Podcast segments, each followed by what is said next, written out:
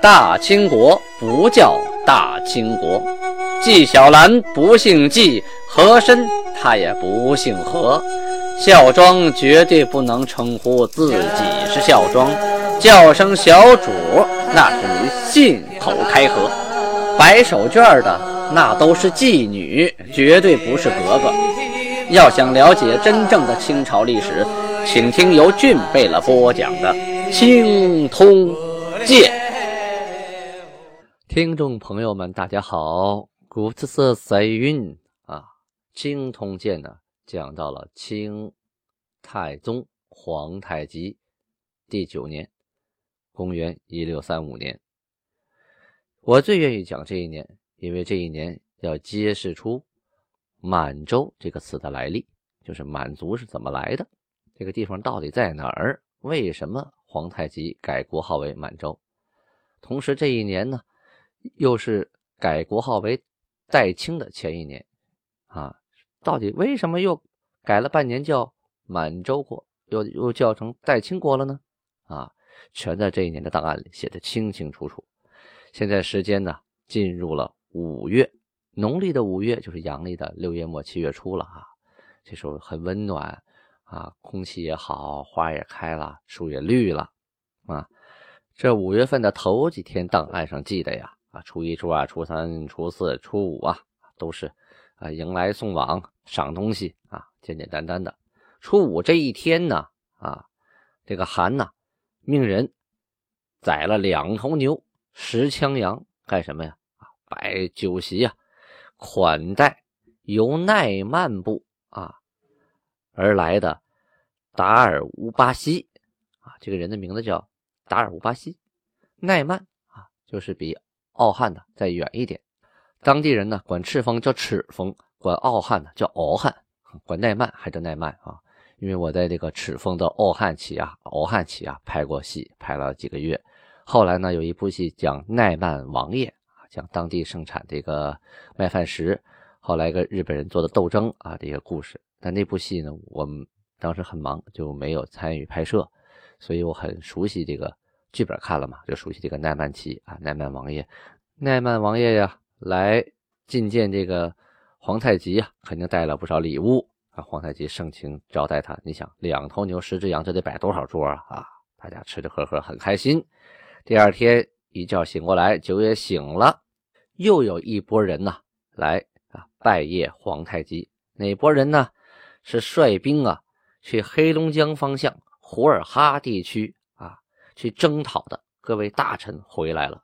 他们还带着呀这些招服的各位头人，也就是说胡尔哈地区啊很多人不用打啊，部落就投降了，而且是主动投降的这些头人。同时还有一些表现比较优秀的积极分子啊，优秀者代表，他们带领着来拜见皇太极。这一天呢，发生了一件非常重要、非常重要的事情。这一天就是一六三五年农历的五月初六，也就是所有的史书上第一次出现“满族”这个词。“满族”这个词翻译成汉语就是满洲，也就是现在满族。啊的来历，满族就是满洲族的简称，而历史档案上第一次出现“满族”这个词，就是在一六三五年五月初六，他这一天就跟这些胡尔哈人有关系。胡尔哈在哪儿呢？啊，他指的是黑龙江下游地区，就现在的北大荒、三江平原这个地区啊，从牡丹江啊、鸡西啊、双鸭、佳木斯。这一大片啊，都属于过去的呼尔哈地区。从这儿呢带回这些人来，来拜见皇太极。这人呢很多呀，这皇太极得招待他们呢。啊，屋里装不下怎么办？这也是夏天暖和了，叫人把九龙金椅啊抬出来，抬到衙门外。啊，就是现在的金銮殿。进了故宫啊，进了代清门之后，哎，有一个这个院子，在这里边摆桌。摆把桌子摆好了，大家在这吃。一共杀羊啊一百零八枪，牛啊十二只啊。您算一算，这得摆多少桌啊？啊！所有率兵出征的大臣、有功之臣啊，还有这些呼尔哈布投降的这些呃代表人物头人啊，优秀代表跪地下参拜皇太极。啊，这个皇太极当时高兴啊，啊，回来这么多人啊，大胜而归啊，还有这么多人主动归附，很好啊，犒劳三军，请这个为首的这次主要带兵打仗的这俩人是谁呢？一个叫巴奇兰，一个叫萨姆西卡，啊，这两个人有功劳，你们两个行报见礼。哟，什么是报见礼呀？这个报见礼啊，是女真啊传统的一个礼仪形式。一般呢，只有家族内部才行这个礼。什么意思？说这个孙子向爷爷行这个礼啊，儿子向父亲行这个礼，弟弟向哥哥行这个礼。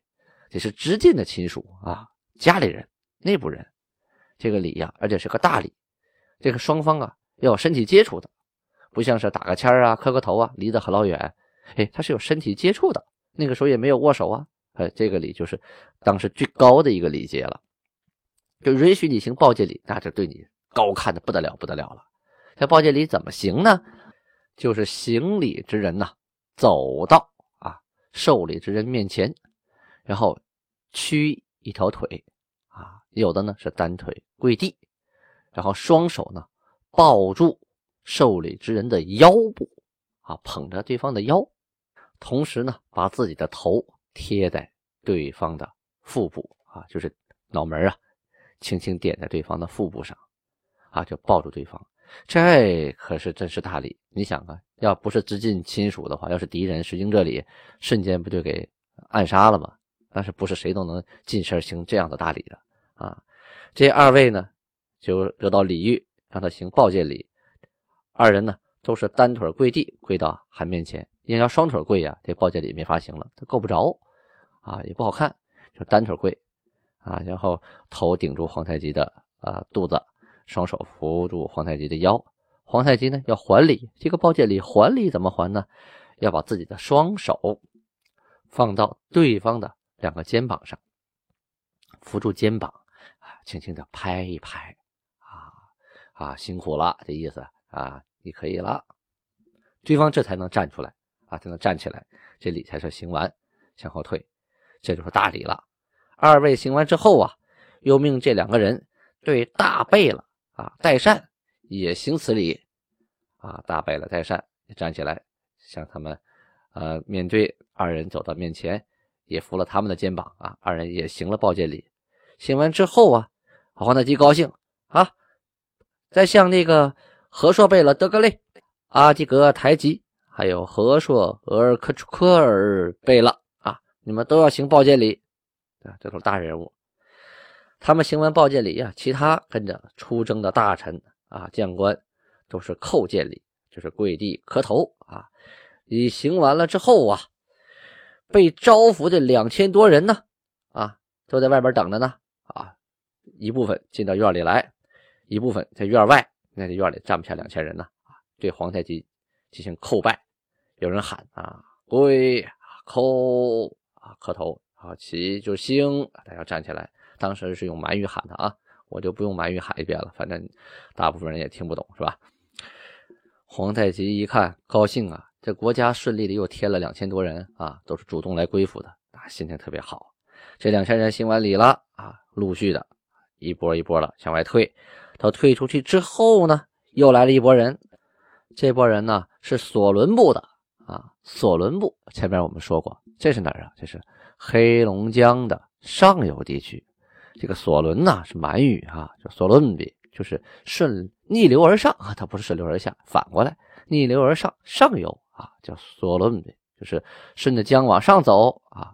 所以呢，称这一部分人生活在黑龙江上游地区的啊，就是大兴安岭和这个小兴安岭啊交汇处。啊，往北往东北地区的，这叫索伦部。这里的头领啊，带人来供貂皮。这头领叫巴尔达奇，带人叩见，向韩来行礼啊。赶上今天真热闹啊，得排队的来啊。他也带了不少人呢。行完礼啊，韩也还礼啊，请他们下去，要有人招待他们，清点他们来进贡的貂皮到底多少，好坏如何，毛色如何。然后呢，按按照平常的规矩，该怎么赏怎么赏。这巴尔达奇呀，带着索伦部的人退下之后啊，皇太极下令啊，命令刚刚招服的新兵演练射箭，看看这招来的新兵箭术如何呀？啊，果然这新兵早有准备呀！啊，箭术不好的敢在皇太极面前嘚瑟吗？是吧？这都是什么人呢？都是玩弓箭的祖宗啊！啊，来的都是一些高手、神射手啊，在韩宫大衙门门前的广场上摆上箭靶，嗖嗖嗖几箭啊，箭无虚发呀！皇太极高兴，赏啊！这射箭活动展示完毕之后，这大排宴宴呢。刚才不说了吗？杀了十二头牛啊，一百零八枪羊，这这些肉摆一桌吃一顿，这得多少人来吃啊？可热闹了啊！整个这韩宫大衙门门前呢是满满当当啊，坐满了人啊，有倒酒的，有端肉的啊，有敬酒的，好不热闹！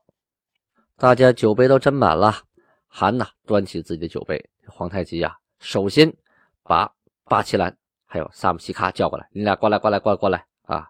这次呃东征，你们两个立有大功啊，我亲自。敬你们二人酒，哎呀，这俩人受宠若惊啊，连忙是跪倒在地呀！啊，皇太极就说了：“起来，起来，起来，礼行完了，现在吃饭了，不讲那么多礼数，来，一起，阿弥陀佛啊，一起喝，干了啊！”三个人就干了这杯，大家好，都叫好啊，高兴啊，都举起酒杯，这气氛是相当的好啊。那酒一开喝，那情绪都来了啊。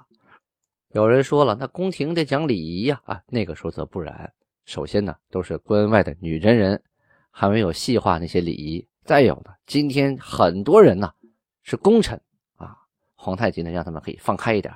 再有呢，有一大部分呢是胡尔哈新招抚来的人，这些人就是半奴隶社会、半野蛮社会那种原始社会的那种生活方式，不讲那么多礼数。到了给我倒酒我就喝啊，给我肉我就吃，也知道点啊，那个应该讲点。规矩，但是一看大家这个气氛了，那就管不了那么多了，哈哈哈哈哈，嘻嘻哈哈，端起酒杯呀，这杯碰杯，碗碰碗啊，大碗喝酒，大口吃肉，是大快朵颐呀。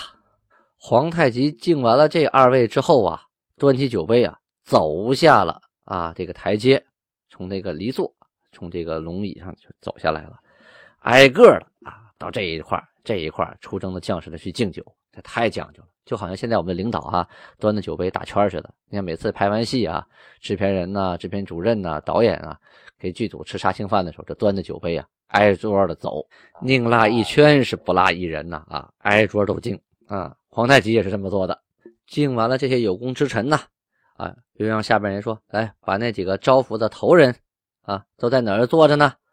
我要向他们敬酒。哎呀，这些头人们也是受宠若惊啊。啊，急忙都站起来啊，跟皇太极碰杯，一饮而尽呐。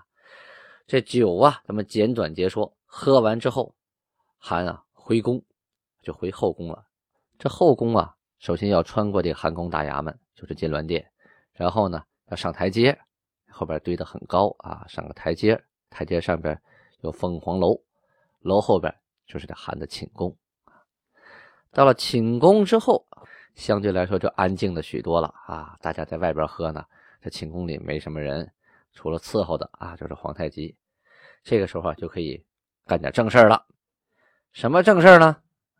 这个其中啊，有这么一个人啊，是这次打仗啊，主动被招服的啊，被押解回来的，叫穆克西科啊，这是胡尔哈人，他向皇太极。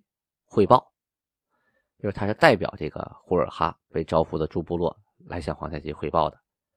皇太极得了解一下胡尔哈的什么情况啊？他自己没去过呀，啊，那么远的地方，啊，我们要不要去管理呀？什么情况？他得了解一下。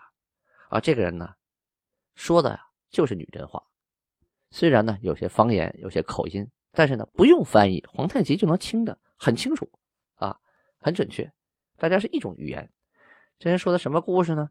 是说我呀，我爷爷，我父亲，他们祖祖代代啊，都生活在布库里山下的布勒霍里湖啊。布库里山下布勒霍里湖在哪儿呢？就在今天的黑龙江北岸，原来清朝的江东六十四屯啊，说生活在那儿，那个地方吧，过去呀没有文字，也没有档案，也没有书籍。我们古代时候啊，生活的情形呢，都是世代口口相传啊，流传到今天的。说我们那个布勒赫里湖啊，曾经有三个天女啊，天上下来的，一个叫恩库伦，一个叫遮库伦，一个叫佛库伦。用满语说呢，这三个仙女的名字，老大叫恩乌伦，老二叫真乌伦，老三叫佛库伦。这三位仙女啊，是到湖里来洗澡啊，洗着洗着呢，有这么一个喜鹊呀，就衔来了一个红果，放在旁边了。这个老三呢，佛库伦呢，最小，看见红果的喜欢，哎，拿了放嘴里含着，想尝尝甜淡啊，好不好吃？结果一不小心，哎，咕噜，这红果就进肚了。进肚之后就发现不对，这身体呀。有变化，肚子越来越大，哟，怀孕了。怀孕之后呢，生下了一个男孩，名字取叫布库里雍顺。这个布库里雍顺呢，后来所率领的啊同族同部落就是满洲部。满语呢，用写的是满洲古伦一怒啊，就是满洲国也。这个古伦呢，啊，在早期的。女真话中啊，它指的是部落，比如说，呃，叶赫可以叫叶赫古论啊，那个乌拉叫乌拉古论，它既是部落，也是一个小城池、小国家的意思。后期呢，这个古论在现在的语语言当中就已经演变为国家的意思了。比如说，中国是独林白古论啊，俄罗斯古论啊，俄罗斯国，它就是国家的意思。在早期，它是指一些一块一块的一块的一个部落的意思啊。没有形成一个准确的国家的概念，但是这个词是一个词，这里就出现了满洲部啊，翻译书上写的满洲部其实就是满洲国论啊，翻译成满洲国也可以，就说这个部落啊叫满洲，就是满语的满洲，这个布勒霍里湖啊，这个周边呀百里，距离呢黑龙江屯啊一百二三十里，这里要解释一下，原来档案上写的是什么呢？写的是合龙江。啊，合龙江，合龙江啊，它指的是现在的黑河市下边那个老的黑河城，现在叫爱辉城，指的是那个地方，指的并不是黑龙江这条江。很多这个翻译满文档案的都把这个合龙江给翻译成黑龙江了，指的这条河啊，说这个湖啊啊，距离这个河啊多远多远多远？因为这上面说了哈。满文档案上讲啊，这个湖啊，距离黑龙江去额木塘哦奥林古新八百，就是说距离黑龙江啊一百二三十里。可是这个黑龙江指的就是爱辉城黑龙江屯儿，可真的不是指黑龙江。当时啊，满语的黑龙江称呼它为撒哈连乌拉，翻译过来是黑水啊，黑江。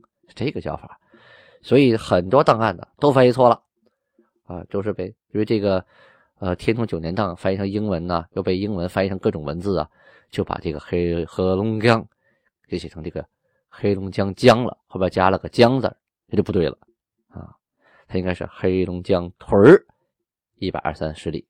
这个故事呢，就是满族世代啊传传承的叫三仙女玉鱼坡。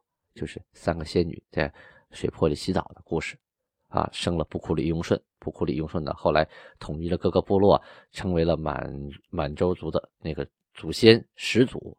后期这个故事增增加啊，粉饰啊，越传越多，越传越多，出现了很多版本。但是核心第一次出现，就是从这个呃胡尔哈人穆克西科他的嘴里说出来的，第一次有档案记录。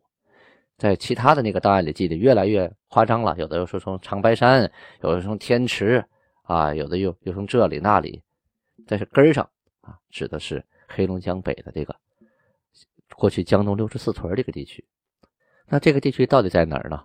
我做了考证啊，通过卫星云图，还有清朝过去的老军事地图啊，过去军事地图呢标注的江东六十四屯里边还真有这个山啊，地图上写的布库里山，山旁边还写着布勒霍里湖啊，确实有此地。这个人说呢，我生了两个儿子之后啊，我就离开了那个布勒霍里湖了，带着孩子呀，带着家眷呢，去黑龙江一个叫拿了婚的地方居住，就是往下游走啊，就走到下游拿了婚的意思就是温暖啊。拿了婚的地方就是温暖的地方，往下游走就是三江平原、呼尔哈这地区。这回呢就被征战给带回来了。有了这个故事，皇太极立刻灵光一现呐。好，时间关系，咱们下回接着说。